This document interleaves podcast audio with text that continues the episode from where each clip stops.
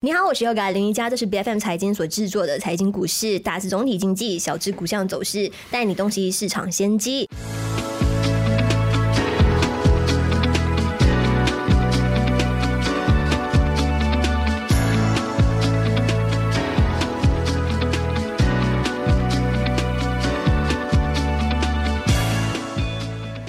在二零二三年的第一个季度呢，明显可以看到说，美股的三大指数当中，唯独啊美国科技股的这一个组成的纳斯达克指数呢是非常强劲的上涨的啊，特别是在三月初的时候，遭到银行业危机的打击之下呢，更有好多好多投资者呢纷纷涌入了科技的板块，那这也凸显出了这一个科技产业的一个避险的属性哦。那这一个主要的一个情况是呢，在大家非常不信任市场的情况之下，就是大家考量到说经济现在是还算是处于一个比较低迷的一个情况，但是偏偏的科技成长型公司，他们的营收依然可以保持非常稳定的一个状态。加上在二零二二年遭到了投资人大量的抛售之后呢，其实已经让这一些公司的股价呢大幅下跌，并且不现出一定的投资吸引力了。那非常值得关注的是呢，嗯，衡量这个科技走势的指标之一，也就是纳斯达克一百。指数呢，在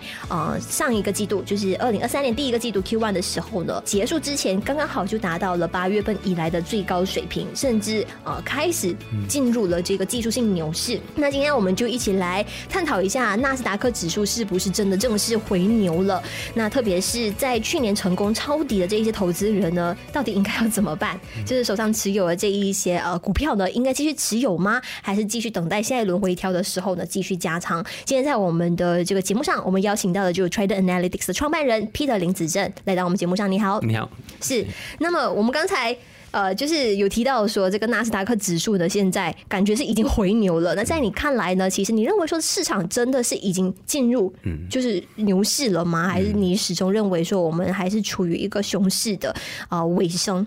我是觉得，如果我说我本身看法，就是在呃第二季度，就是 second half of 这一年，我觉得 the recovery of 那个 cycle will will actually happen，right？如果看 what's happening，就是说每个人就是 fear recession，二零二二年每个觉得会有一个放慢，所以有些有很多 order 是存在，嗯，就是。Everybody 就说 hold back，我们不要去 order。假设说简单，假设说现在就是美国，假如说那公司说 ASML，啊，maybe 有人要 order，maybe 五架五架五台那个机器，but 就说 maybe 现在诶，maybe 市场一点不是 uncertain 啊，所以 maybe 我只 order 一台先。嗯，but the the demand the order is there，就说每个人就是 hold 着 or hold back，不要去 order，因为不懂 market condition 是怎么样。嗯，如果我看现在是美国第一点经济的呃 indicator is very strong，所以 that's not going for recession。then 第二点就是。可以看到，because 这些 banking 的 issue，there is a trend or there's expectation，就是说 Federal Reserve 会开始 stop hike 啊 rate hike，嗯，for 二零二三年嘛，所以这些就是造成说 there's optimism in the market，所以 all this demand will actually come back，所以就因为这样，我觉得我的看法是，你会看到第二季度就 second half of 这一年 is a recovery of all the tech demand。 嗯嗯嗯，是。那么我们也同时看到说，我们马股方面呢，就是自从在三月初看到说，美国的银行公司，就是有硅谷银行、标志银行都纷纷暴雷之后呢，其实 KLC 的走势也是受到一定的影响的。在三月份总共是掉了有百分之二点一七。那么你认为说，接下来 Q two 呢，我们马股是不是也开始能够稳步上升？嗯，那么。我们刚刚提到的这个金融危机的事件，是不是在美国政府出手相助之后呢，完全结束跟落幕了？我我觉得这是在美国不是一个金融危机来的，所以我就么，我会讲这个这个不是一个 banking crisis，这个 is more of 一个 banking issue。这个跟二零零八年差别真是蛮蛮大一些。如果看二零零八年啊，经济危机就是有一个 credit issue，就说有一个 subprime loan，and then 这个 subprime loan 不只是在美国，是全世界的银行都在买，包括呃新加坡银行、呃 German 银行、德国银行，全部银行都有 exposed to it。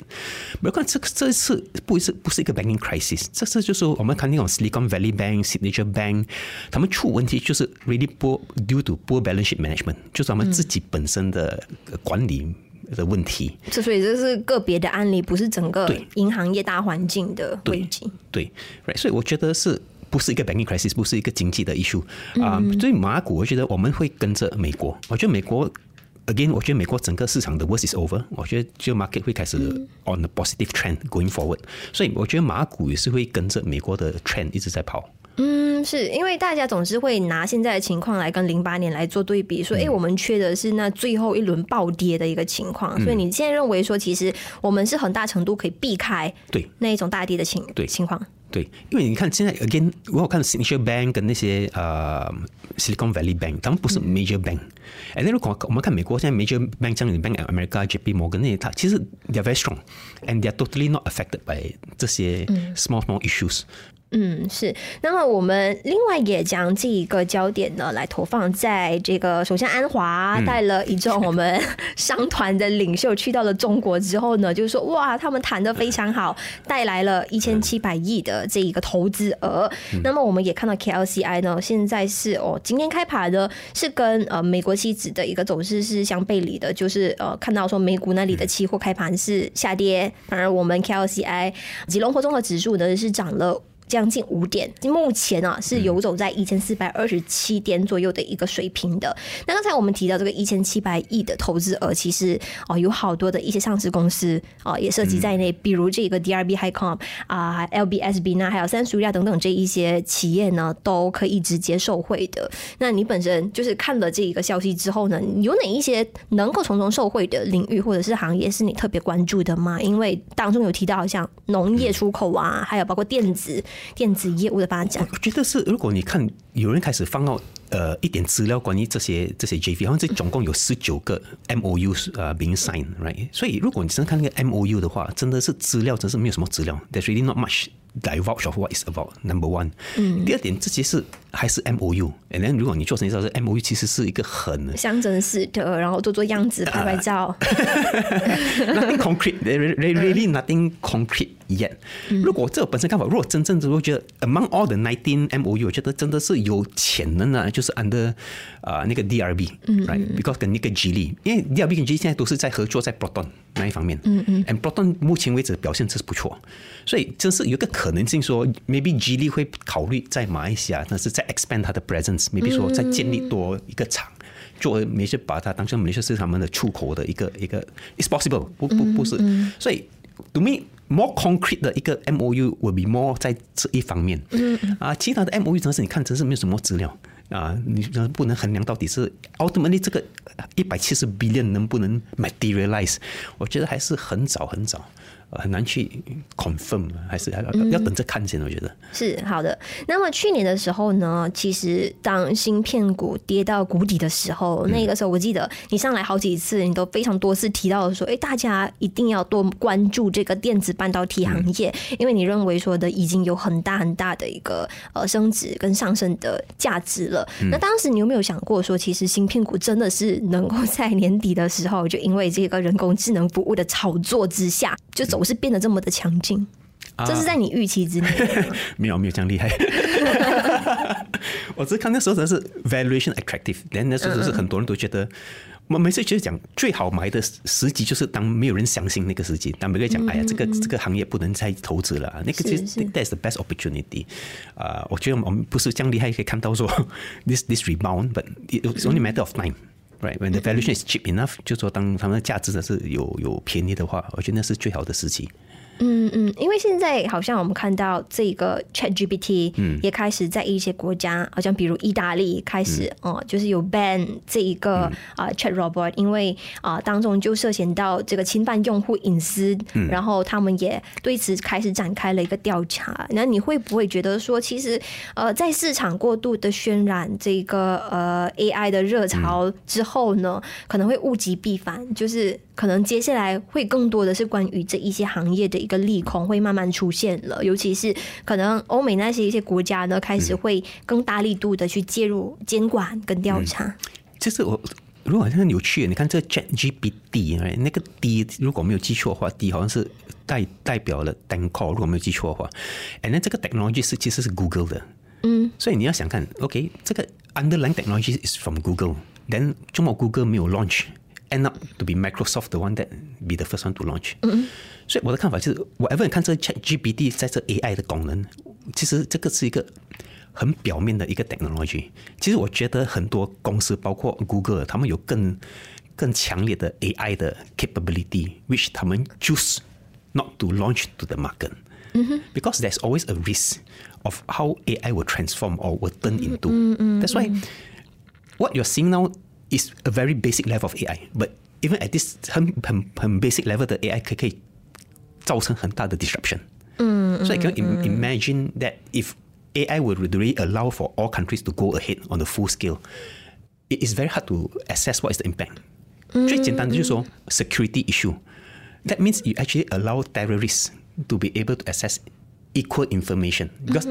artificial intelligence doesn't really separate whether you are a terrorist or you're not a terrorist. Right? So there's always also a security concern on 这些 ChatGPT 的这种 function. 是，那如果我们看到未来二十年、五十年，那这样子的一个先进的技术肯定是大势所趋。但是，呃，短期来看的话，你认为说这个还是存在非常大的风险，分分钟的会给。那你会担心说，就是这个会间接直接拖垮掉那个芯片股的一个走势吗？OK，如果好像是 ChatGPT 啊，这个芯片股就是说，they are more on。OK，我我我们讲 artificial intelligence，right？嗯。To to direct directing link to artificial intelligence 就是 chips on the chip side。chip side 暂时领先就是 NVIDIA，因为大多数 NVIDIA 的 chips 都是用在 artificial intelligence。then 第二就是我们讲是 data centers，因为如果说是 artificial demand for data that or the the need for artificial intelligence 是 quite quite quite a lot, right? But 如果说是 even 你 take out AI，假如说假设说现在 ChatGPT 真是突然间消失掉，naturally 这两个 era 这两个 division，be it chips and also data centers，they also have a natural growth。也上也不是说一个东西就说哦，因为没有 ChatGPT，我这两个板，我这我的 chip 你就不需要我的 NVIDIA 的 chip，你就会死掉，或者是我们不需要 data center，这个行业也是会这样。No，the the demand will still continue to grow for this too。 那么，如果说在去年底已经成功是有在啊、呃这个板块触底的时候有进场的，嗯，那么现在就是手头上都是有在赚钱的，那你认为说是不是应该开始啊、呃逐步减仓止止盈，还是你认为说可以继续拿下去？我觉得你要看你们 valuation。嗯嗯，如果甚至有些公司，如果是 valuation 就是蛮高，假如说是大概九十九十倍的 BE 还是一百倍的 BE，嗯，那你就是开始衡量，就说它的那个未来的前景能不能 support 这种 valuation。如果说是你的 valuation，我们讲美国的啊，如果你 valuation 它是在三十三十倍到四十倍 of 你的 BE，那如果公司 fundamental 还是蛮蛮 OK 一下，我觉得 is still okay to hold on。所以这个打这个决定就是要看你所 hold 的公司 what is their BE valuation，在目前的情况。嗯，OK。那么我们在周末的时候呢，也迎来了一个让人非常意外的消息，就是 OPEC Plus 由沙特带领的其他的呃九名成员国，就是非常意外的宣布说他们会大幅度的进行这个减产。那么这个是会从五月份开始生效，一直到二零二三这个年底的。那么大家可以看到的是，下半年的这个原油的供应或许是非常非常的紧张。那么这个会不会也变相就是让到到这个通膨的压力变高？那么大家可能一直期待期待着的这个呃什么美联储啊要放缓升息啊，甚至开始减息的这个情况，可能是大家比较难期待得到的。inflation right 有两种呃衡量的方式，一个就是 excluding energy cost，就是说因为 energy cost 就是说 very volatile，、一种就是 include energy cost。所以大多数你看我们 US 我们所看的 inflation rate，大多数他们是 exclude energy cost，嗯，因为很 volatile，right？所以就就是说我 a higher oil price leads to this inflation 的 issue。如果说你看是 core inflation，他们没有包括这个 all 的 impact，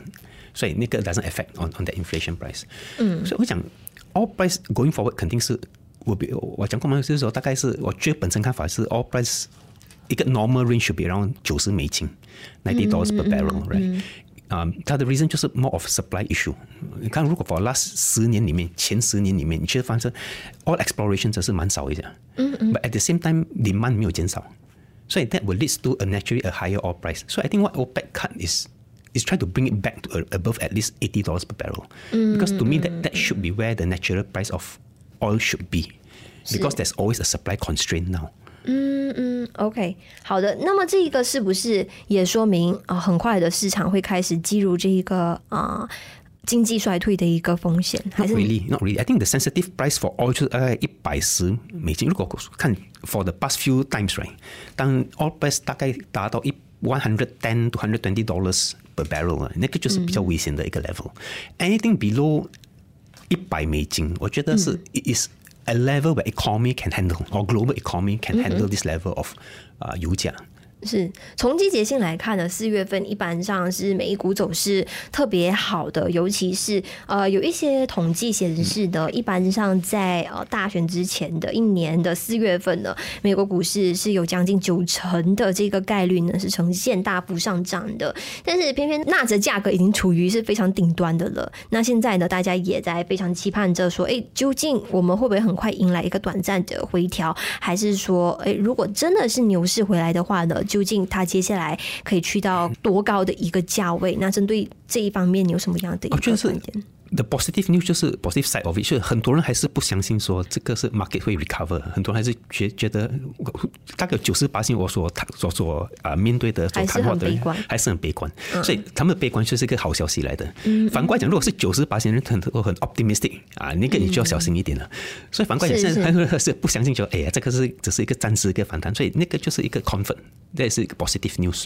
嗯，是因为有看到，就是每一个星期都在追踪这啊机构啊，还有包括投资散户的这一个啊交投情绪的指标当中，有显示现在市场是有将近百分之四十多的这个看空，就是说 bearish sentiment，所以说。也正是因为这样子，大家还是认为说短期内或许不会有太大的一个下跌的情况，或许还会继续再冲刺。大家可能在近期内可以看到有更加更加壮观的这个牛市的盛况。好，那今天非常感谢有呃 Trade Analytics 的创办人 Peter 林子正来到我们节目上做客，给我们分享了这么多关于这个科技板块在短期接下来一个季度的一个走势行情。感谢你，谢谢。财经股市是由 BFM 财经制作的股市分析节目。那我们将在每逢星期一、三、五定时在我们的脸书专业 BFM 财经以及我们的官网财经短卖同步进行这个上传作品的。如果喜欢我们节目的话，记得一定要点击关注我们最新的每一期节目，并且订阅我们的 YouTube 频道。我们下一期再见。